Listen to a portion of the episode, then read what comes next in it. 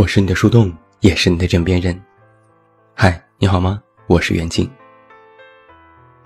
前几天，吴昕又双弱弱哭了。一听这话，你可能也是眉头一皱，这是吴昕第几次哭了？湖南综艺《我家那闺女》里，主持人沈凌到吴昕家做客。吴昕先是坦言自己压力特别大，恐慌年龄，每天吃很多保养品。又研究护肤，但是不管怎么保养，必须要承认自己老了。然后又说自己恐婚，担心被取代。如果怀孕就要停工一年半。复出之后是否还能回到工作领域，是不是就会被别人替代？聊到《快乐大本营》，则直接戳中了吴昕的泪点。他说：“现在连节目预告都不好意思发。”感觉自己没什么功劳，发了都羞愧，一直没有特别强的存在感。加上这些年网友的批评，甚至是攻击，大家直言：“你把那个位置让出来，让吴昕几度感到自己是不是真的该干点别的。”在节目当中，他也说了一件让自己一直耿耿于怀的事情：某年台里的跨年晚会。因为时长关系，十个主持人的节目，独独砍掉了他的那个。吴昕当即泪下。他说：“为什么别人都不拿，只拿你的呢？你就是最差的那个，你是能被拿掉的那个。”说到这里，吴昕委屈的哭了起来。他说：“这个打击是致命的。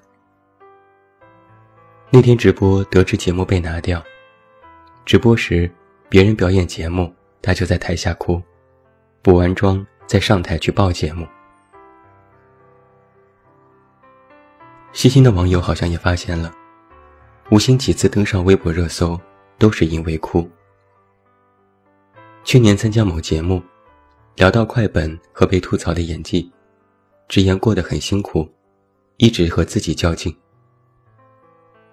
更早时参加《我们相爱吧》。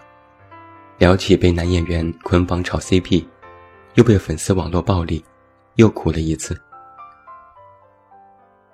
后来在快本里看到一个比赛里出道的艺人，现在沦落到演配角，觉得大家都好不容易，说自己和杜海涛的命好好，又流下了眼泪。网友们看到这样的新闻，第一感受就是，他怎么又哭了？到底是有多大的委屈？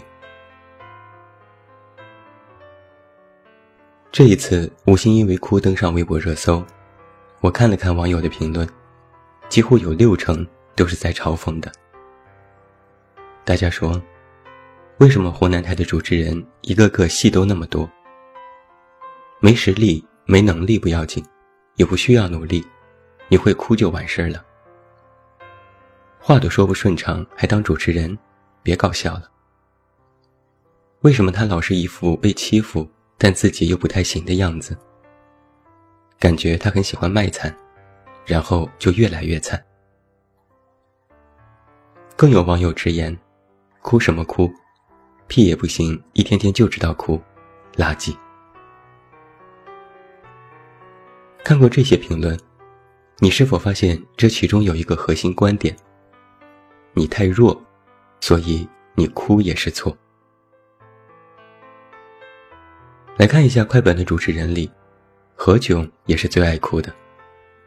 只要是主持的节目稍微有一点打动人心的情节，何炅就会红眼眶，然后说一堆励志向上的话。之前网友们也群嘲，说何炅好娘，爱哭，更有个外号叫何哭哭。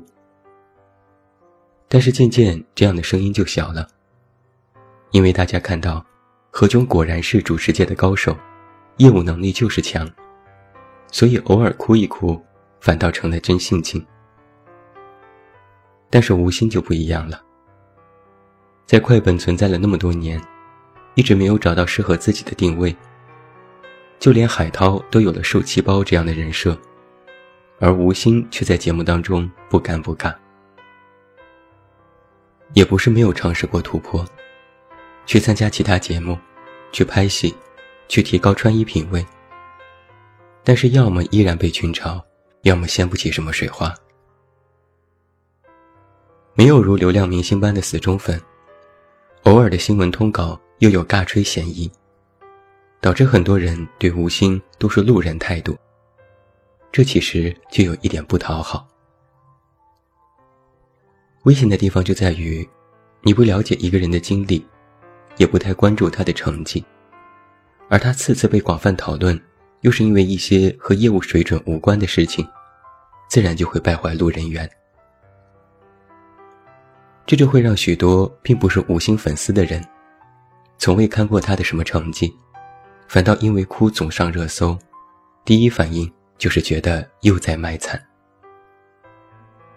就如我身边的一些朋友，一看到他哭的消息，第一直觉就是不屑。也不是没有心疼他的网友，有的人也说，吴昕很真实，也有的人说。从吴昕身上看到了那个不够自信、唯唯诺诺、非常卑微的自己。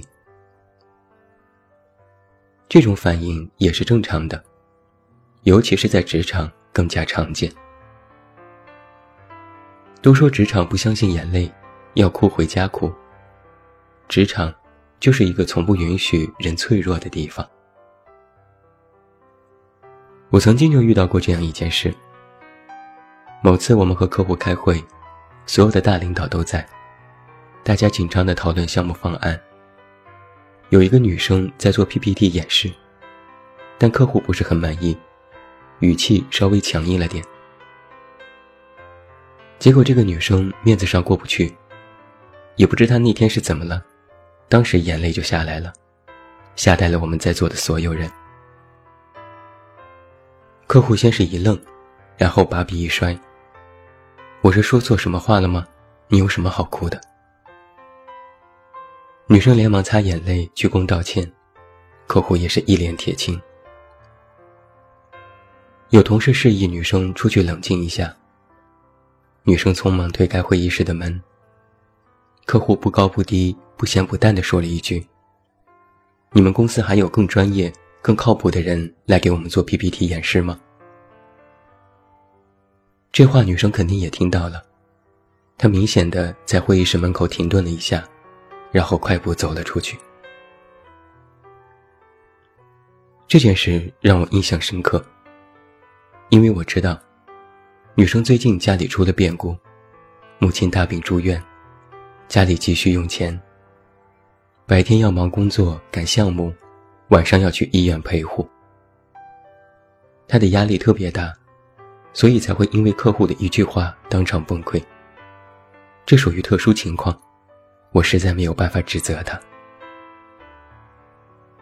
但是话说回来，客户也没有错。客户又不是他的父母亲人，没有义务知道他背负着怎样的压力。他们之间是工作合作关系，只问工作，只看结果。在正经会议上收不住情绪。自然就会认为女生不够专业。在客户看来，你是在工作，你就有义务顺利严谨的完成自己的分内事。任何多余的事情和情绪都不应该存在。工作就是工作，没有什么人情。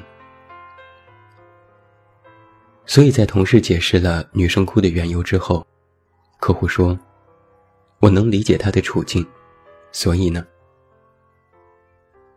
客户的言外之意是，哭了半天，对工作有什么益处？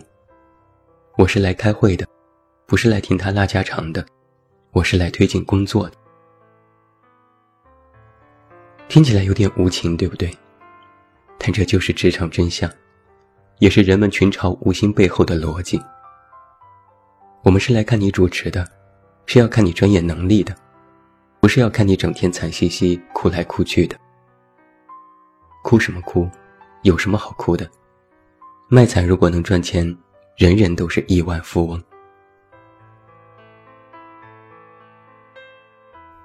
作为看客，我们可以对别人莫名的崩溃颐指气使，但我们若是当事人，恐怕人人都有这样委屈的、恨不得直接要放弃的时刻。后来公司那个女生对我说：“我不是故意在会议上落泪的，只是那个瞬间突然就绷不住了。我极力忍耐，但我实在是没忍住，对不起。”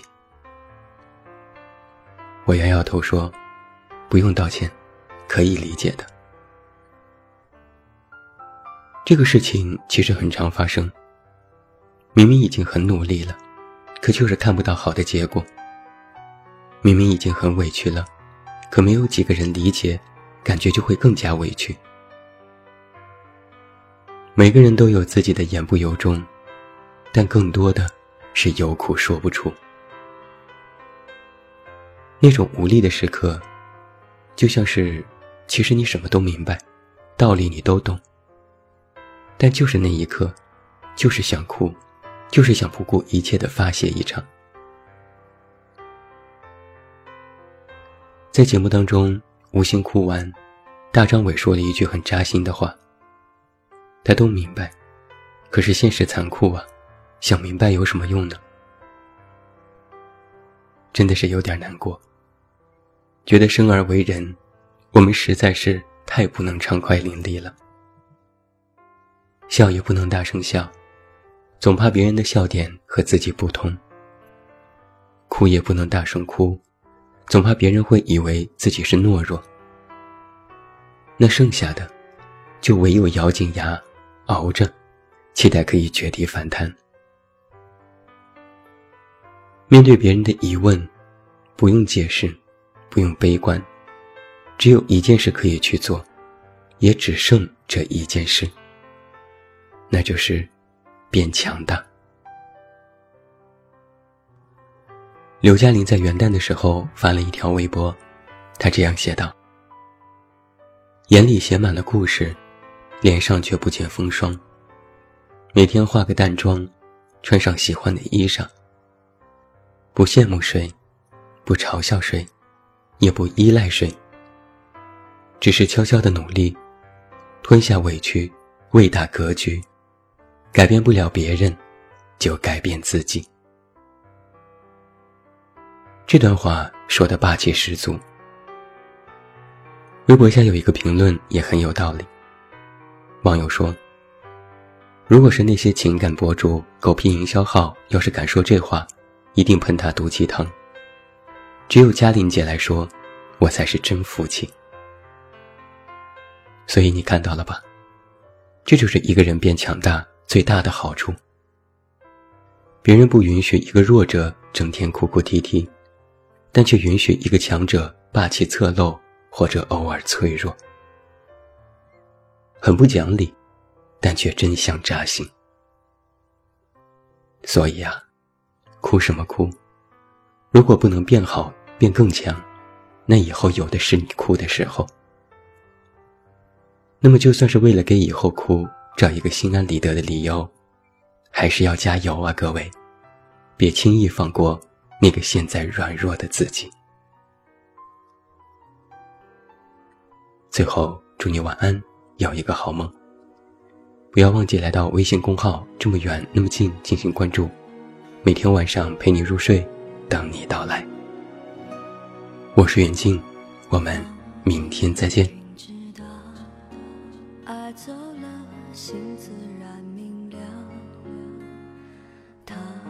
是躲不掉，他走得静悄悄，你不在我预料，扰乱我平静的步调，找苦恼，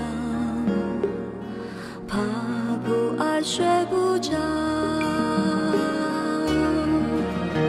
我飘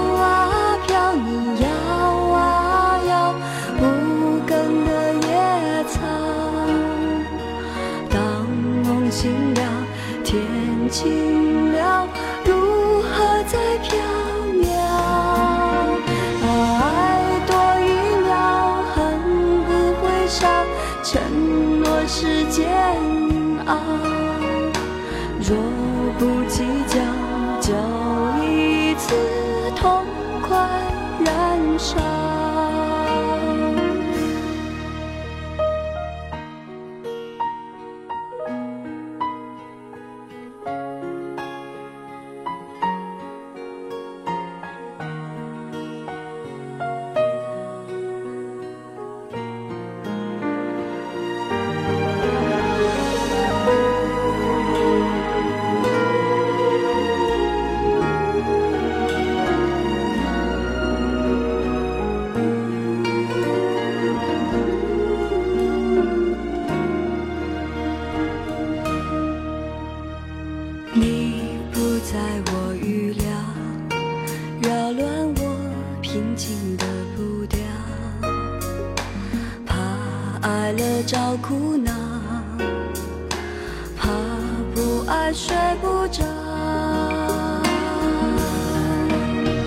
我飘啊飘，你摇啊摇，无根的野草。当梦醒了，天晴了，如何再飘渺？爱多一秒，恨不会少。承诺是煎熬，若不计较，就。